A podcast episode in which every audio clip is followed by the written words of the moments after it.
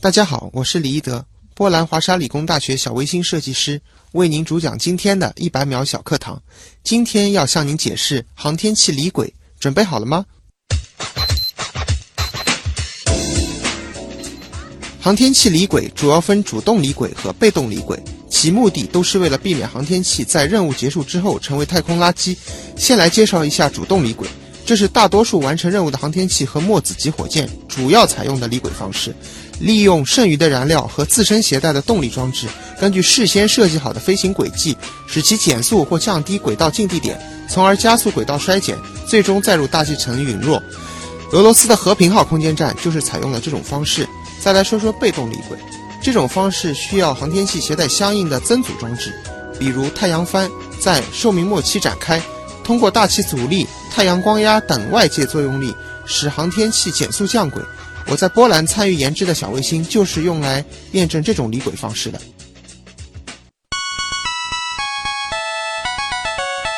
节目准备好了吗？正在将内容进行智能排列，嘉宾的情况呢？正在为您检索嘉宾的特殊喜好，不用那么详细吧？正在为您安装幽默插件，你这是在吐槽吗？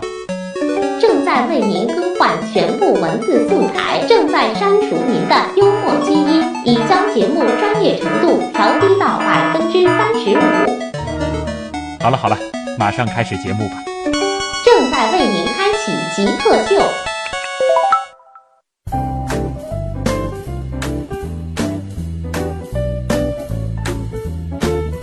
欢迎各位来到本周的极客秀。本节目由上海市科委支持播出。各位好，我是从小喜欢天文，现在的工作呢是送知识上门的旭东。大家好，我是从小喜欢天文，现在的工作是送东西上天的李一德。 欢迎李一德做客极客秀啊。呃，先来介绍一下李一德的背景。刚才的小课堂当中呢，是给大家讲了这个关于航天发射的一些知识啊。他呢啊，曾经呢是这个在波兰留过学，期间呢担任的是华沙理工大学 PWSat2 小卫星机械总体设计师啊。那么主要呢是参与研制离轨帆展开结构啊。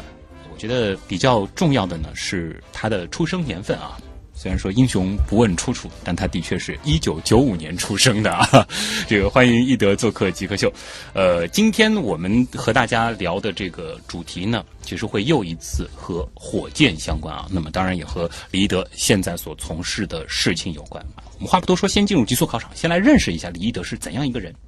极速考场，第一题是咱们的必答题啊，想问一下你是怎么样定义极客的，以及自己曾经做过的最 geek 的事情是什么？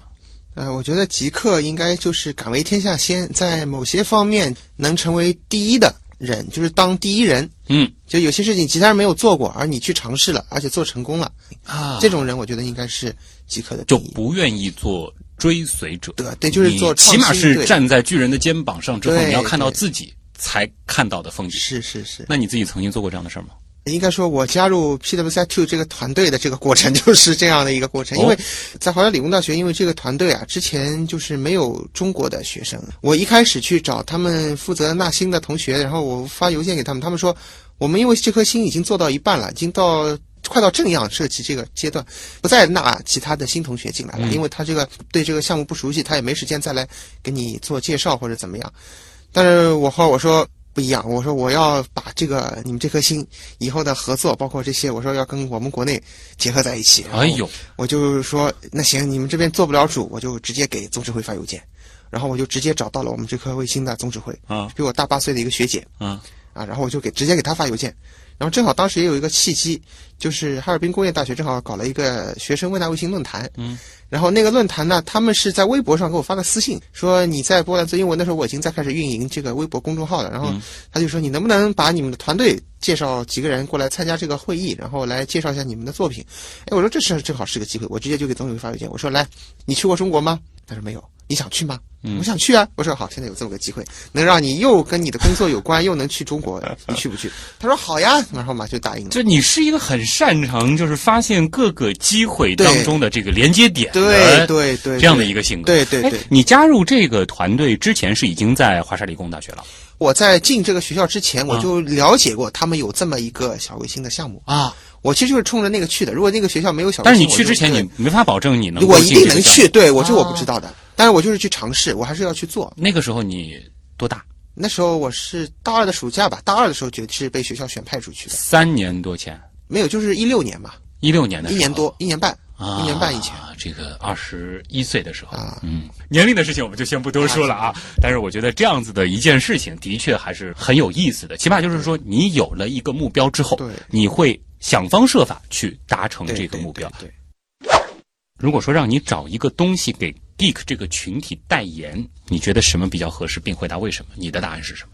呃，我觉得齐奥尔科夫斯基公式可以给极客代言，因为是这一个公式，是一个公式。能简单的说一说这个公式干什么用的吗？首先，这个齐尔科夫斯基啊，是苏联就是近代宇航领域的一个奠基人。嗯这个公式就是给航天飞行做了一个最基本的定义，嗯规定了它的一些基本的原理，包括现在的很多工作都是在基于这个公式来进行。能帮我们来描述一下这个乔尔科夫斯基公式吗？呃，简单说来就是火箭的速度增量等于火箭的公制排放的速度，嗯，与火箭初质量与末质量之比的自然对数的乘积。啊，可能这个理科好的朋友应该就意识到这个表述了什么了。那么关键就是拿到了这个公式之后，人类用它做了些什么呢？就是它是一切运载火箭设计的一个基础，嗯就是从那个时候开始，不管是多么复杂，或者说是再再原始的火箭，它都是基于这个公式来进行设计，它是一个基础。嗯，也就是说，就是这个公式就揭示了，就是要让这个火箭在太空当中运行，或者说要把这个东西发到天空当中，对，它是需要去考虑哪些因素。这个公式对对其实是非常核心的对对对，啊，就很多的这个设计，其实做到后边都会去都把会这个公式去对带一下来推对一对推对啊。那你就觉得它是非常好的，可以代表极客的，对对，算是开启了一个新的世界，新或者的是时开代，启了对，宇宙开的启大了门。对，那的确是敢为天下先啊！而且这个，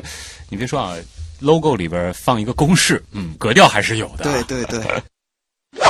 接下来就是想问一问，因为你是和火箭打交道的啊，你心目当中最棒的火箭是？我心目当中最完美的型号还是俄罗斯的联盟号吧，啊因为我觉得你说是最牛最棒的，那时候我觉得，呃，应该是综合考量的一啊个评价指标，就不单纯是看它的运载能力最大或者是那不然的话、不能说是最牛的火箭，嗯啊而且我要考虑它的可靠性，嗯还有它就是发射的次数和它起到的一些作用。所以也没有说对最近的那个猎鹰重型、啊。对，就我就是觉得联盟号，因为它首先它的发射次数非常惊人，一千多次了，已经远远的超过其他一般的运载火箭的发射数量，而且它运送的载荷种类也非常多，它又可以发射卫星，又可以发射载人飞船，嗯就俄罗斯的联盟号载人飞船现在至今还在用这个火箭进行发射。啊，而且它还有它的商业的特点，因为它把这个火箭跟欧洲的一个商业航天公司阿里安公司进嗯行合作，也就是它还进行那个完美的商业化运营。啊，就所以说，对，可靠加上适应适性非常地适应强性非常强，对，啊。而且可以和不同的上面级进行搭配，执行不同的发射任务、不嗯同轨道，然后不同的卫星数量，而且像之前前几年打了一次一箭七十三星的一哎个呦发射，那是不是说具备那么多的这个综合能力？对横向来看，当今世界的话，还是这个型号的火箭。对我觉得还是比较强。嗯。接下来呢，就想问一下你这个最后一个学历的这个毕业论文做的是什么？呃，应该就是我之前在波兰参与的这个型号的一个部分吧。应该嗯我的题目是叫基于二 U 立方星的离轨薄膜帆在轨验证装置，而且这也不是论文，是毕业设计。毕业设计工科生，啊，工科工生科是啊，以叫毕业设计，这关键这还是你的这个本科的，对本科的毕业设计。听这名字感觉像是一个这个博士的毕业其设实计啊。 对，其实这个东西倒不是说跟学习，你研究生也可以做，就是在上面再加一点什么优化，嗯啊就什么验证装置带优化，那就变成硕士论文了。嗯就其实就是一个东西，啊，很多硕士论文其实都是在本科的毕业设计上再进行升级。如果是自己的项目的话，这个算是你们这个专业的一个特点吗？应该算吧？就是说，即使是在本科生的这个阶段，也对会参与到就是对，只是参与的那个程度不一样，嗯可能你一开始只是做一个方案，到了硕士你要想我怎么把它优化，怎么把它做得更好。比如说减轻分量，或者说提高它的性能，嗯那，是硕士要的。博士可能就再高一级，要有一些自己创新的东西在里面。最崇拜的人有吗？最崇拜的人应该，从我在那边做项目的情况来看，还是当时我们就是华山那边的一个我们一个老师，其实他是院士啊，他非常平易近人。不管是担任我们这颗卫星的技术顾问 supervisor，还是作为一个 lecturer，就是给我们上课的讲师，他虽然是院士，但是他每星期在指定的时间还是给我们本科生上课的。嗯所以说我也是，他只要他的课，我就很早就去，然后啊，坐在第一排。但我觉得很奇怪，其实波兰的学生，呃，有些我觉得可能热情也没有那么高尚，就嗯前五排都是没有人的，就我一个人坐。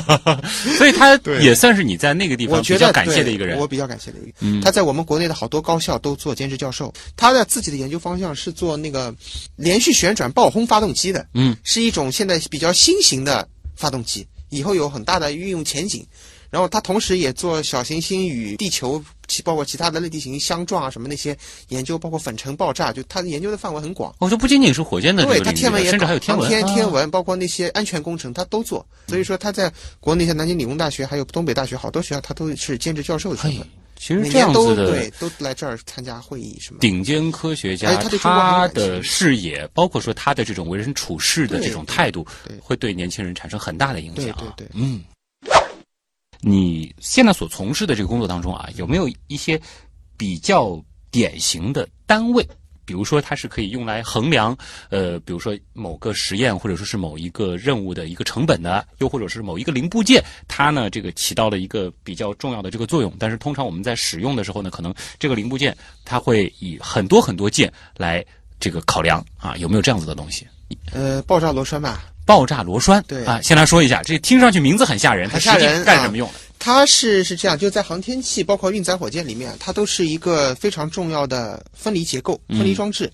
就是说，我们平时看到火箭，包括航天器，它在太阳帆板展开，或者是执行一些动作，火箭分离、助推器分离，然后一极尖分离、星舰分离的时候，爆炸螺栓都是一个非常重要的零部件。嗯，它虽然说你看着好像很平常，但是一旦它工作不正常的话，直接会导致整个任务的失败。就是一个小小的螺对，栓，包括像那个太阳帆板，如果我一个卫星上天进入轨以后，帆板展不开，嗯，那这颗卫星还是报废。也就是说，很多这个展开的这个过程，其实对是需要这个分离和爆展开哎炸螺栓，对，火工品，它是火工品里面的一种，用的最多的一种，它真的就是会炸对的。吧？会炸，而且是不能产生多余物。多余物啊可能是我们比较说的术语，就是不能产生碎屑，啊！不能有那个屑能把其他零件哦，听上刮去伤感觉像放个鞭炮一样的，对，这个但啪其一实它下，其实不是这样嗯不。能有，它有环境的要求，它炸了以后有环境的要求，必须保证能分得开。它既要稳定的稳炸，定地炸然后又得也不能污非染常有环境限度的对对炸对，不能把正常的零部件给炸坏呢。啊。这个螺栓通常多大一下能比划吗？和我们平时看到的这个螺栓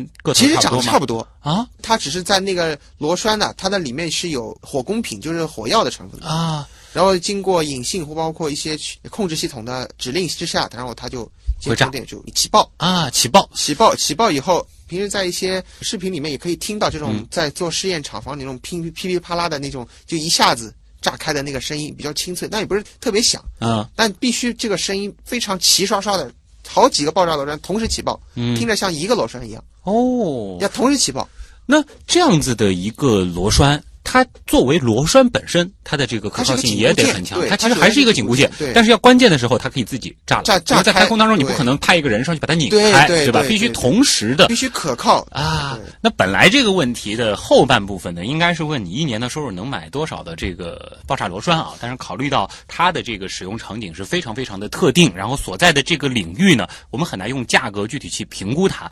那么我想到了一个替代的方法啊，我们找到了在某宝上面啊这个爆款的一种螺栓啊，这个是说是螺丝加螺母混装一公斤。然后呢，九块九还包邮，那就想问，如果说李一德用你现在的年收入去买这种普通的包邮的这个五金店里可以买到的这个螺栓，大约能买多少公斤呢？差不多两三百公斤吧。两三百公斤。对哎，这个数字考虑到你现在其实大学还没有毕业，对就本科都还没有毕业对的对情况下，其实也不算很少了。对对，这个收入是怎么来的呢？主要都是呃，首先我在外面，比如说实习啊，或者说是写一些文章，给一些专栏写一些文章啊，啊，会有一些报酬。嗯，然后其他的话，可能就是之前参加比赛会有奖金，啊，呃，有的时候那个还是比较可观的，特别是像一些创客类的比赛，那奖金还是很丰富的。哦，就综合下来对，这样的话就是平均下来还是还是能买有个一笔收入 的。两三百公斤的这个螺栓螺栓螺母的、啊，对对那还是不错的啊。其实我觉得在学校里，除了这个做好学习这件事儿，做好这个研究这件事情之外，有条件的去接触一下社会，就是对于之后的这个综合能力的提高对还是很对有帮助的啊。如果说你可以不考虑其他所有的情况，这个包括这个经济的因素，包括家庭的因素，可能包括你年龄的这个限制，你最想去做什么样的事情？呃，最想做的应该是就是走遍全世界的航天发射场，看遍好每一个国家每一个型号火箭的升天。啊，这个是你一直想做的事情。对，有什么意思呢？每一个不都差不太多吗？错，差啊不多。就不同的火箭上天的那种感觉是完全不一样的就你光听声音都知道它的不同。啊，那不到这个地 步吧？但是它的那个，首先它火箭起飞的状况就不一样，嗯，它有各种方式，比如说是塔架的形式，比如说是发射井的火箭的大小、运载能力、吨位都不一样，现场的震撼度，包括发射场的一些温度也有影响。因为像俄罗斯的发射场都是极寒，啊哎旁边冰天雪地，一发火箭烈焰升空，这个感觉是很动人的，我觉得、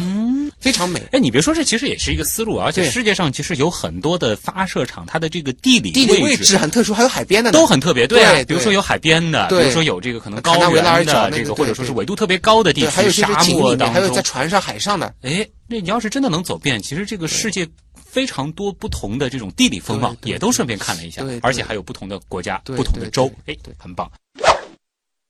那么接下来就是，如果说可以立刻实现一个愿望啊，这曾经有一个这个动画片儿叫《七龙珠》啊，就假定这七颗龙珠集齐了放在你面前，你可以实现一个这个愿望，反正天马行空吧，什么都可以。你想实现一个什么愿望呢？我希望能去水星，就离太阳特别近的水星或者金星去看一看。啊，我们倒是曾经送不少嘉宾去过火星啊，你倒是反其道而行之，想要去地狱模式的那些星球看一看。为什么呢？因为火星它说起来还是除了地球以外比较适合人类生存的地方。啊，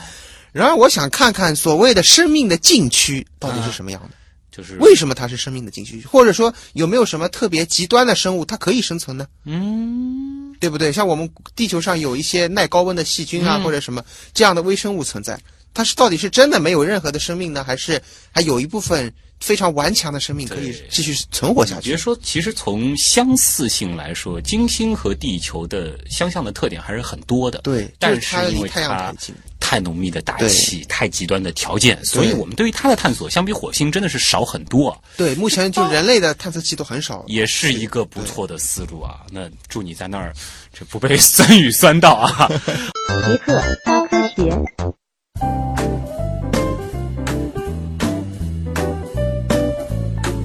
好，欢迎各位回到极客秀。大家好，我是从小喜欢天文，现在的工作呢是送知识上门的旭东。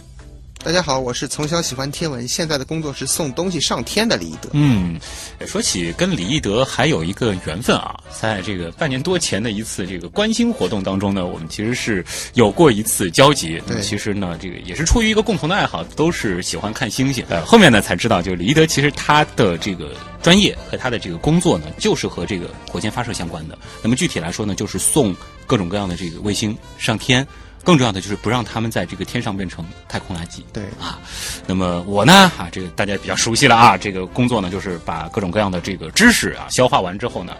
也算是送上门吧，对 吧？直接让大家在家里面就可以听到，所以我们的这个爱好和工作还是有一些共性的。我们再来说一说火箭本身吧。那想听听你的这个角度，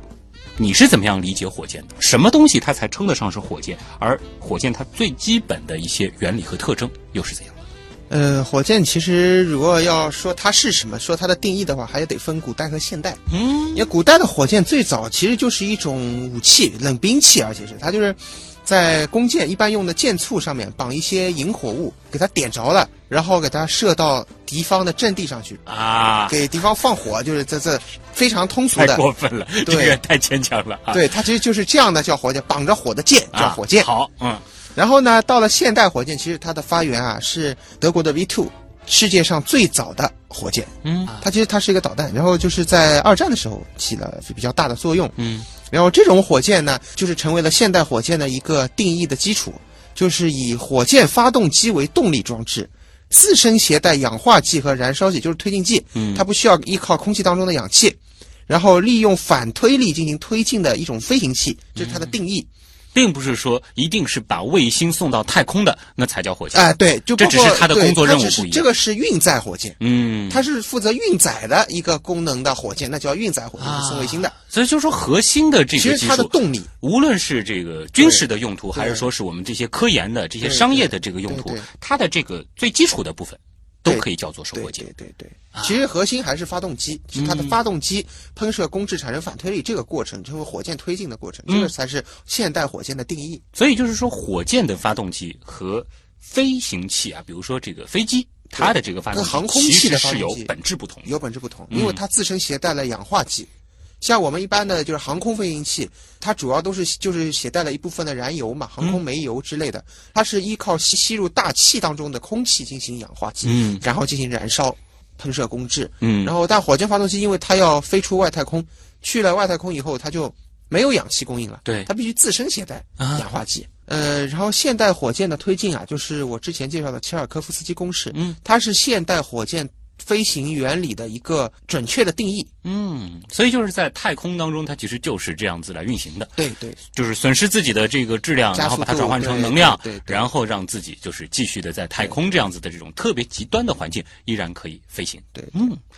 那么接下来就想问了，你具体所做的这个部分，呃，和火箭的整个这个发射是一个怎样的关系？呃，因为我之前因为在国外做的其实是它的载荷，其实做的是卫星了，嗯但是，呃，我负责的是机械总体，机械总体就是它要跟火箭进行机械接口之间的，包括电气接口的一些匹配。嗯，就是说火箭上要搭载我这颗卫星，它需要一些相关的分离机构。呃，要布局这个卫星放在火箭上的什么位置，嗯，然后这不能对火箭的主要的载荷进行影响，因为我们这颗星是属于搭载的小卫星，它一定会有它的主要任务，我们只是一个辅助任务，我们不能干扰它正常主星的那个发射。哦就是你等于是这个搭便车式的这种卫对，这星叫太空顺风车。啊，对，我们就是采用这样的搭便车的方式，就如果说你这个下车的方式不好，对结果人家把姿态主要的乘客下不了车了，对对对或者说就得偏这差个了偏差对对很大了对。对那就不是我们的目的了。嗯我们只是希望利用富余的运载能力，然后把我们这颗星送上天。啊，这种方式现在也算是比较常规流啊的一个行的做一法。种方式，对嗯，这这种方式一般都是进行商业化的运营，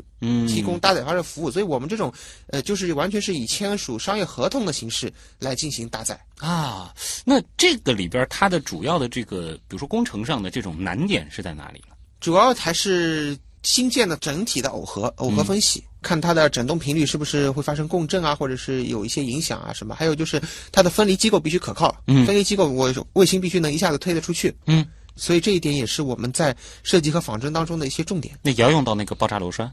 小卫星一般不用爆炸螺栓，啊因为小卫星它本来就小，我们尽量是采用非火攻的装置啊给它进行分离，那什么东西是非火？比如说分离，弹簧、嗯非火攻的冲量装置。嗯。啊 这个听得好学术啊，就很难描述出来是一个什么样子的东西。就总之就是说，它因为比较小，所以说在它这不个需要有这么大的啊，就不约需束要那力么大的动不机。需要这么大的约束力嗯去给它约束，包括它的释放的时候也不需要这么大的推力。嗯我只需要一个小弹簧，把它装在一个，把立方星本来就是长得方方正正的嘛，嗯是我们是两个单位两 U 的立方星，只要放在一个两 U 对应的分离机构里面，嗯我们叫 P port，然后放在那里面，然后上面是一个弹簧的推板，弹簧推板往前轻轻一推其实就是，因为太空是一个零重力的环境。哎，那这里其实又涉及到呢一个关于这个一箭多星的问题啊。对对现在其实一箭多星看的也比较多也，多，嗯那也想了解一下，就是说，因为我们知道一箭多星，它其实是这个一批一批下乘客对对的，对吧对对？那么这个每到一站下乘客的这个过程，它是在发射之前就已经完全预设好的，对还是说是在这个地面上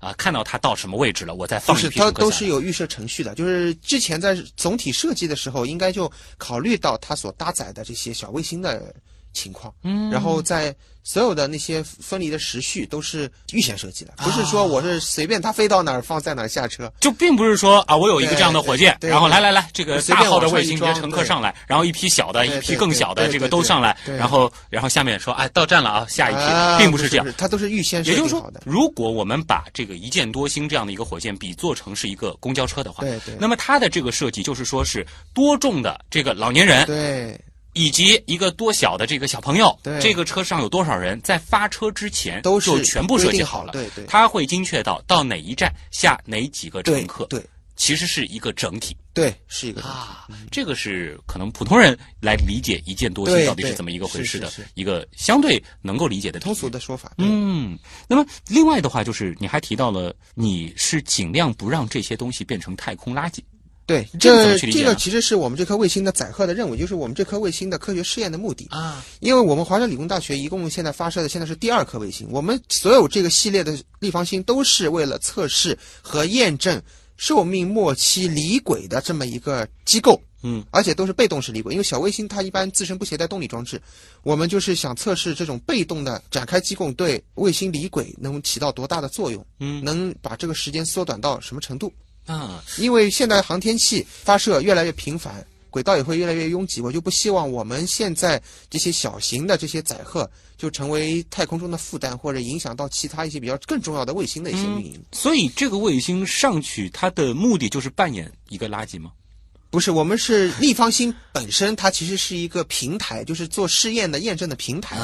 然后我们的目的是要测试我们设计的一种某一种载荷啊，只是以它为平台，因为它不需要那么大的其他的支持的系统，只要能在轨运行、能轨控、供电、能控制就行了。其实啊，那正常情况下，一个卫星它是怎么样完成它的一生的呢？呃，这要取决于它的功能和大小。一般每颗卫星都是有它自己的相对的寿命，嗯，关键是在它寿命完成之后，如果它还站在它原来的位置上，它势必会影响以后新的卫星接替它任务的这么一个对工作因的为轨进道行。其实还是比较拥挤，让它离轨有哪些方式？这我在小课堂里面也介绍，就是嗯有主动和被动两种形式。但是，一般大型的航天器，因为它自身携带了轨控和自控的发动机，它可以通过自己的轨道设计，然后让它离开这个原来的。啊所以我们可以主动控制，甚至让它在呃对对应的区域坠毁都这个可比以。如说和平号空间站，我对之前也介绍了，就是它是精确的控制，而且是在公海上面。所谓的那在个公海卫星上面目的啊，这个对空间目的，啊对对对，在这上面，然后可以不伤人。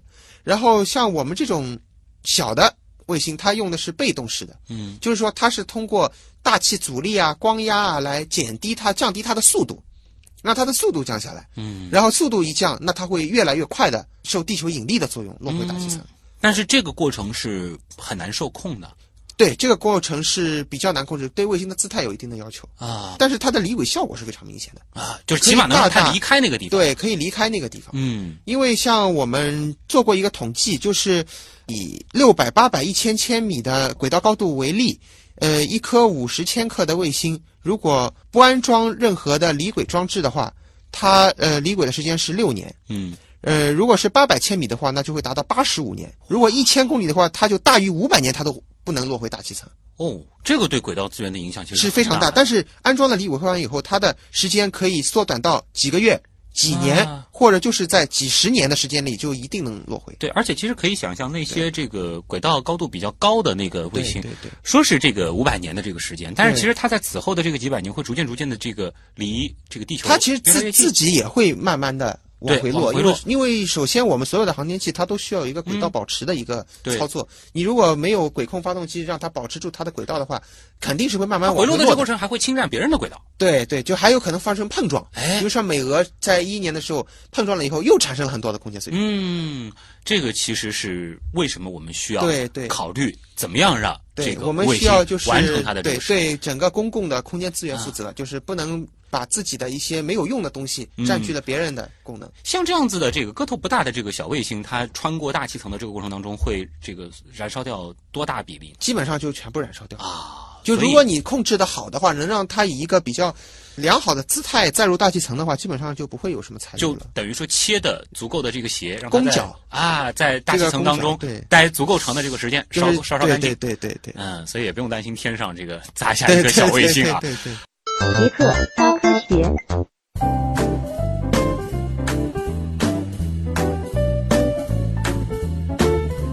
欢迎各位回到极客秀，本节目由上海市科委支持播出。大家好，我是从小喜欢天文，而现在的工作呢是送知识上门的旭东。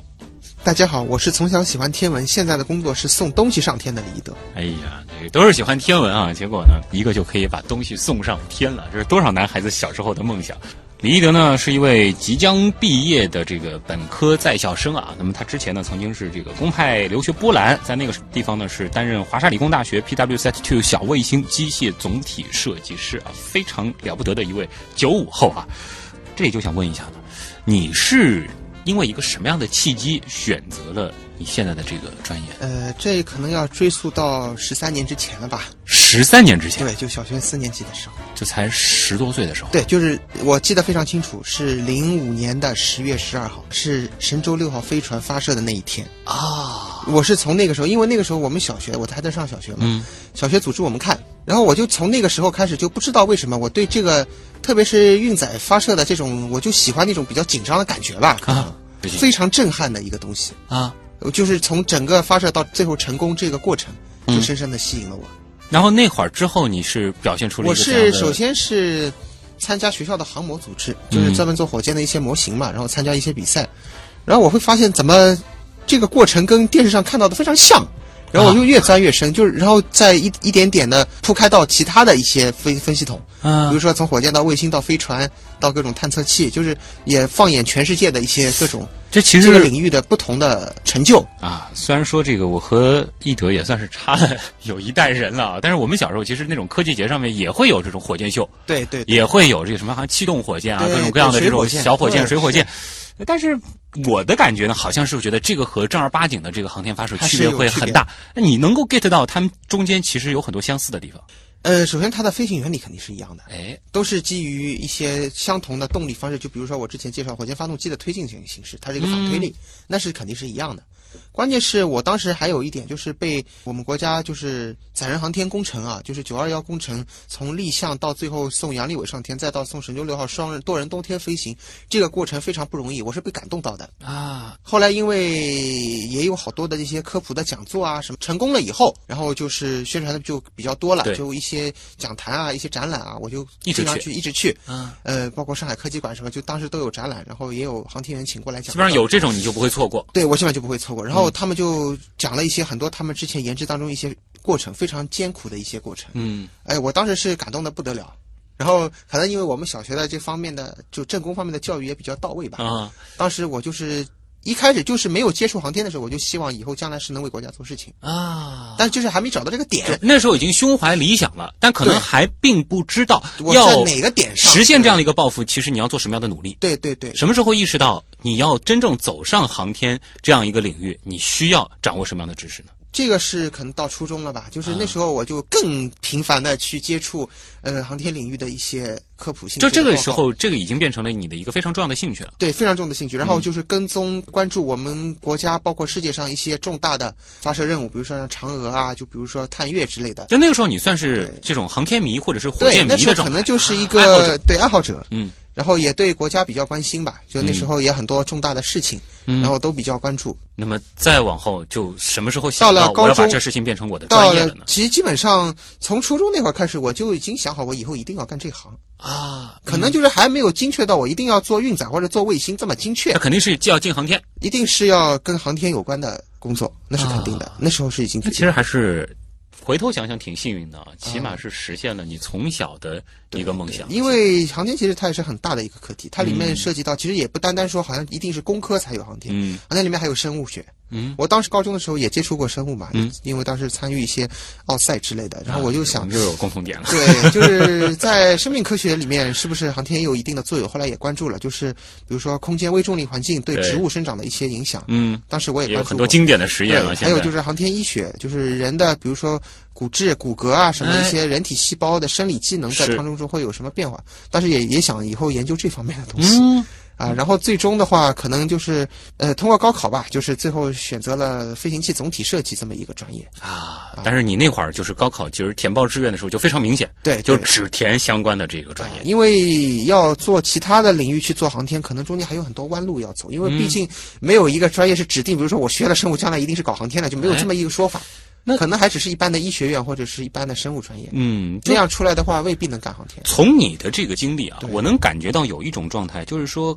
你能拥有这样一个爱好，对可能不仅仅是说是你一厢情愿的，这对应该对家里也有这样的环境在。其实没有，没有吗？其实家里因为家人基本上跟跟可以说跟工科吧就没有太大的关系了，他们也没有觉得就是说一你开始也没有那么大的感觉，嗯就是让我自己去钻研，嗯基本上都是靠我慢慢一点一点，就是对这个行业的越来越了解，了解的深入，然后才最终决定自己要干这行。嗯哎，那你你那的家人时呢，候倒是也是，就是他们是希望我能找到一个适合自己的就喜发欢展的的一个事情啊领域，就是他们只是希望这个，没有太大的要求那。现在看看这个还不错啊。那其实我很好奇，就是说你那种就是和人打交道的能力，或者说你在最开始说你做过的最极客的这个事情，我其实觉得挺震惊的。就作为大学生啊，我那会儿虽然学的还算是一个跟人打交道的行业对，但其实跟人打交道的时候，我还是会挺害羞、挺紧张的。你那会儿是怎么就会具备这样的能因力？为我觉得这是一个不可多得的机会，可能现在错过以后就再也不会有了。哦，本来我出去公派，就是学校把我选派出去，嗯就是一个很宝贵的机会。嗯，如果我在国外短短一年时间我还不珍惜的话，那可能你以后就再很难再获得这个机会了。那之后的话就一切就比较比较顺顺，利没想到就是比我想象中的要顺利。嗯因为国外，因为这个团队，后来我也了解，就是这个团队啊，一开始在呃这个项目立项的时候，他们也碰到很多困难，嗯因为在欧洲，他们相对生活还是比较悠闲的，对，不太喜欢这种加班加点或者说是拼了命去干一件事儿的这种嗯精神，他们不喜欢这样。所以一开始纳新的时候，三十个人报名，总指挥后来跟我说，到半年以后只剩下九个人啊了，全都走了。他们其实当时一开始的顾虑也是怕我是这 种三天打鱼两天晒网的人，没想到我是这么执着的一个人。其实有这样一个感慨，杰克就做了那么多期节目了，其实来了非常非常多的嘉宾，能够发现有一个共性，就是如果说你是从小就对这个事情有发自内心的狂热爱好的话，你真正走上这个专业的时候，那你会比别人做的好很多。就是可能主动就会去做这些事情，别人觉得是在努力的时候，其实对你来说你是一在种享享受，对，很棒啊！这里是正在播出当中的《极客秀》，今天做客我们节目的极客李一德。别看他有那么多的经历，他其实只是一九九五年出生的一名九五后啊，今年即将大学毕业。我们下段广告之后呢，我们再来听听网友的问题，也请一德来回答。其实他在火箭方面真的懂得非常的多啊。问题来了问，题来了，问题来了，承诺无价啊，他提到的是前段时间比较火的一个航天大事件啊，就是 SpaceX 的那个猎鹰重型火箭的发射。呃，他问了，就是说为什么这样一次火箭发射可以引起如此广泛的关注？它到底特别在哪？嗯，首先我想说是他这家公司吧，它是一家民营企业，之前不是主流的航天企业，嗯它是由马斯克个人创办的一家航天企业。呃，这家企业因为它之前的型号的发展也是比较坎坷的，经历了很多次失败。呃，而且呢，它这次发射啊，它的使用的两个助推器呢，是之前发射任务所回收的二手助推器。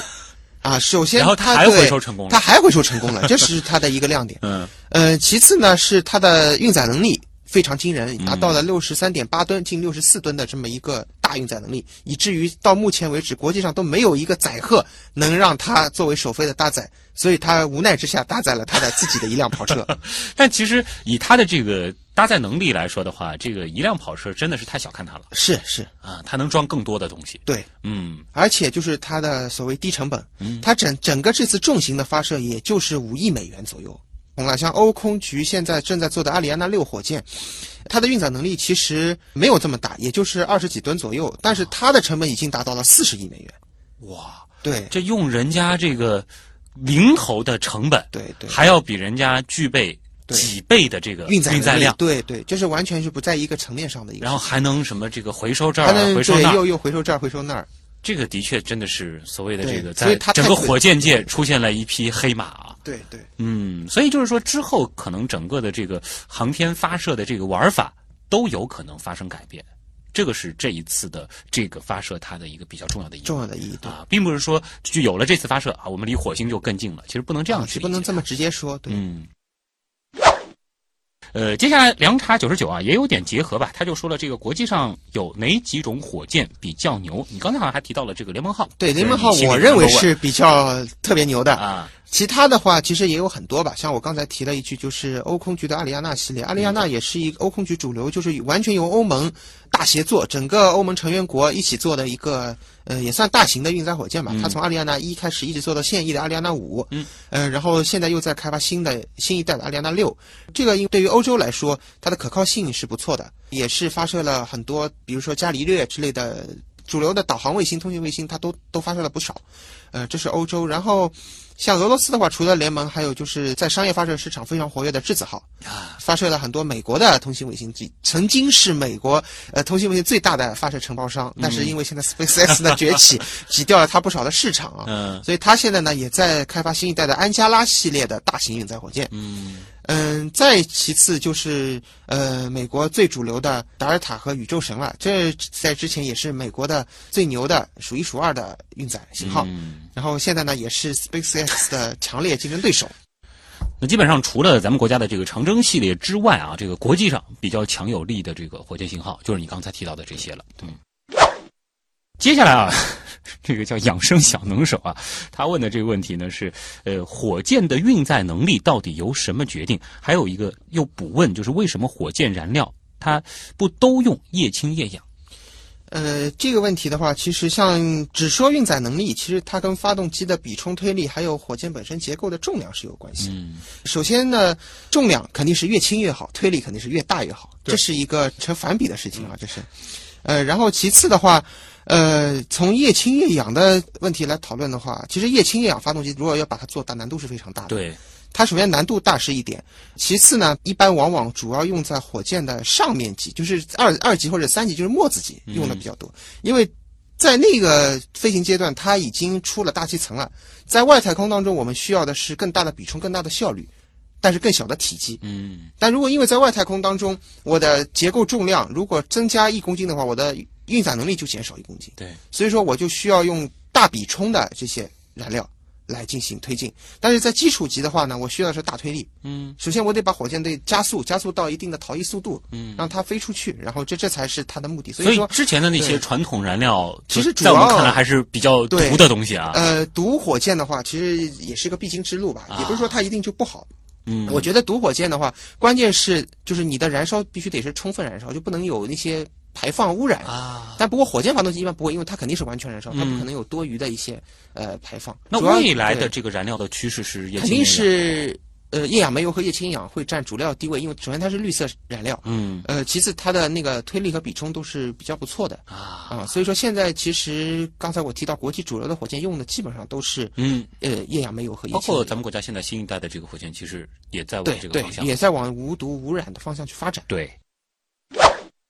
考斯克问说：“火箭可不可以理解为是一个大型的窜天猴呢？” 他说：“为什么制造难度那么大哎、窜天猴这可能还是太简单了吧？其实也是两个层面上的产？”这品吧 窜。天猴和火箭窜天猴有共性 吗？有一点共性，啊毕竟它里面也是有一定的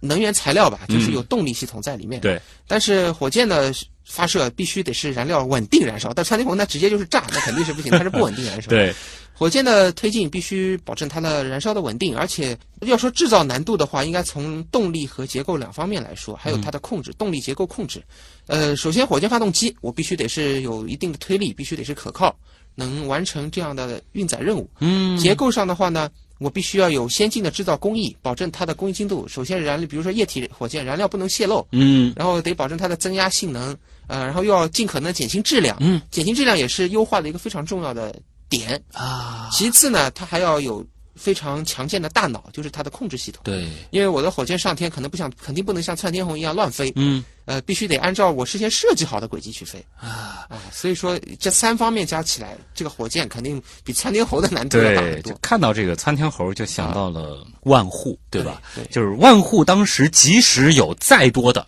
这个大型的窜天猴，啊也没有办法直接可能对让它飞到太空，因为它的燃烧不稳定，它是直接对，爆炸的它。只会炸得更对绚对烂。对嗯，飞飞这个问题啊，他说了，除了发射塔，火箭还有其他的发射方式吗？呃，其实还是比较多的，嗯因为除了发射塔是可能大家见的比较最多的一种发射方式，其实其他的还有发射车，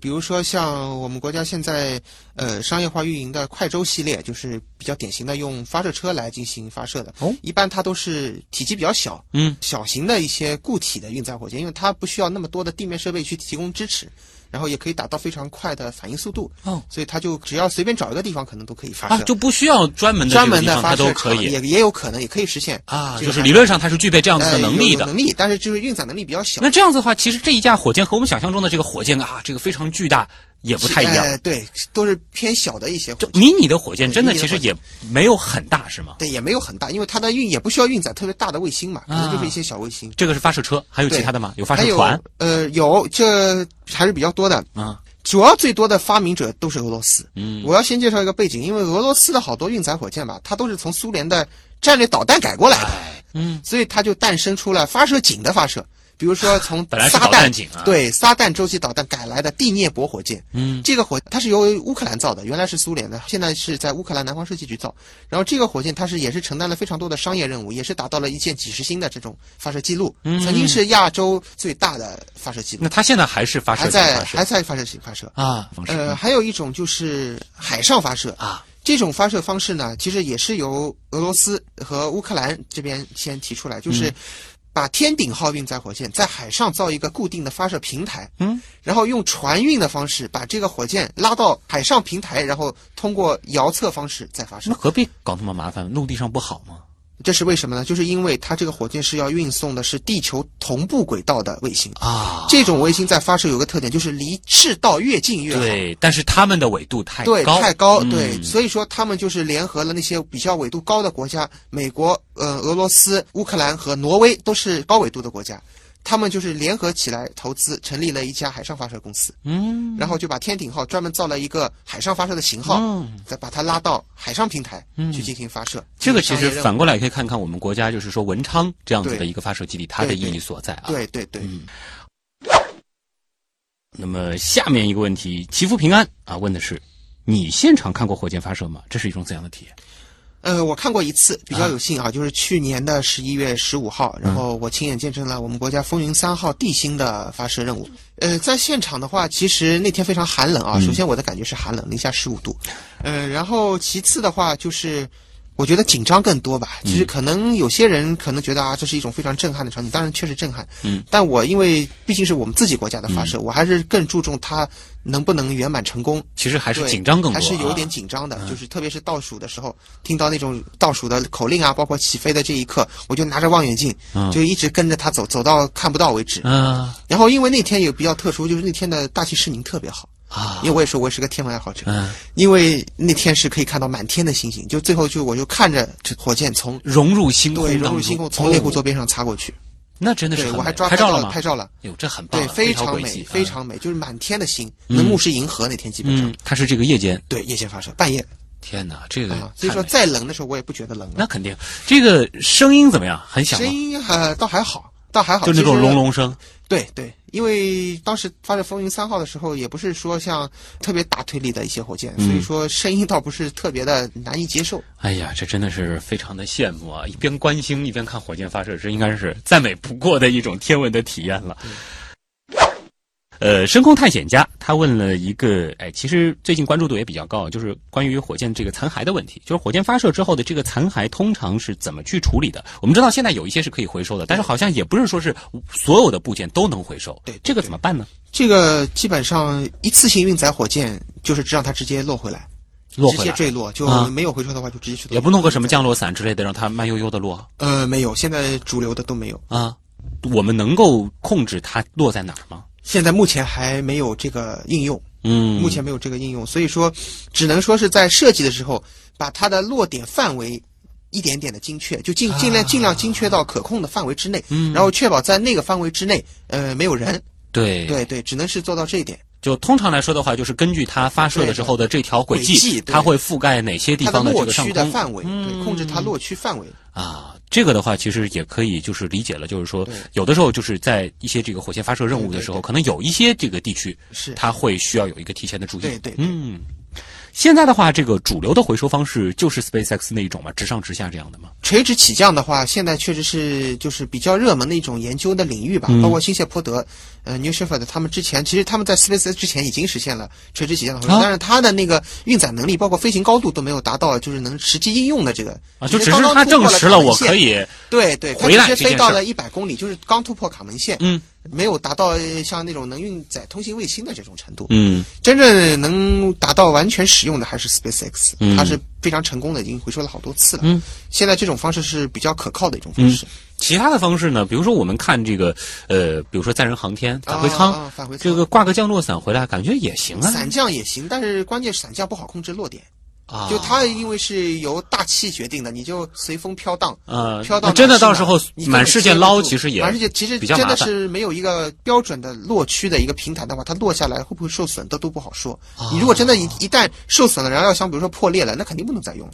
哦，并不是说它这就不是个说回收回来就一定就落到地上了，我能把它找到，就缝缝补补，对又可以再用一次，对并不是这样的那肯定不是这。样我必须是让它完好完好无损的的下来。对对，对而且即使是这样，其实我们的这个地面的这个检修的这个团队还是需要也是对花它很大的进行一个重新的重这新个的对检测啊、验证测啊试，这个所有等的等流程都得走一遍，所以它的其实就算达到了重复使用，它还要控制它维护的这个成本。嗯，就是像我介绍的，航天飞机当中，它也能重复使用，但是它的成本已经远远高于正常的载人飞船，啊反而成为了一个不合算的产品。所以就是对于火箭来说，即使是可回收的火箭，它能省的钱其实也没有我们想象中那么多，是吧？呃，可以说通过技术的改进和发展，能达到节省成本的这么一个最终的目标，嗯但是它还是有一定的路要走的那，当然，在这个前期投入的时候，可可能能对。会比我们想象当中要花更多的钱，或者说是省更少的钱。呃，当然就是呃，另外一件事情，其实可能要回到 SpaceX 这家公司它的一个特点呢，就是。它现在不仅仅说是回收这件事情在省钱，它的这个整体就比很多其他的这个团队省对钱对省了很多对。因为它这跟它的元器件的选用都有关。它首先它是一家私营的航天企业，它嗯有很多产品可能它就不需要用宇航级的产品，就一般工业级的产品，它如果能达到它的要求的话，它就也会直接拿来用。只要能保证它的东西，它觉得可以，嗯啊然后它就就可以去做实验。那这个我觉得从我们这些外行来看，这是不是胆子太大了一点儿？呃，确实有，肯定是有太冒险的这一个成分在。嗯嗯，当然了，这也是需要有人进行探索，所以我就说嘛，极客应该是第一个吃螃蟹的人，嗯就是说他敢去做这样的尝试，这对就是一件非常不容易的事情。可能就是说，比如说一些这个科研思维，或者说是传统的航天思维，遇上了现在的这种互联网，或者说是这种商业思维的时候，可能对于失败的这个容忍度对，就不太一就样。不太一样。他因为他敢于做尝试，他要试错，因为他只有试错了，或者说是这个积累了更多的这个经验，我经验才能够他才继续能对推动我这个项目往前走。所以就是说，在未来的话，肯定是这两种路线并行。并行，这也是互相促对进互补的、互相促进的一种。嗯，所以并不矛盾，不说矛是盾一定是这个商业发射替代这种对传统的对对发射。好，那就离得你个人而言，你之后是一个怎么样的打算呢？呃，我首先现在我是回国了嘛，嗯然后肯定是要为我们国家的航天事业去奉献自己的一份力量。就是还是回到你小学之后的那个初心。，对，还是不忘初心。嗯，即使现在这个商业航天那么火热对，但是我觉得我还是要为国家多做一点事情吧。啊，太棒了！那也祝愿你啊，在这个之后的这个航天路上能够越走越远，把越来越多的有意义的东西送上天空啊！呃，以上就是本周的节目，再次感谢李义德的到来，我是旭东，本节目由上海市科委支持播出，咱们下周再见。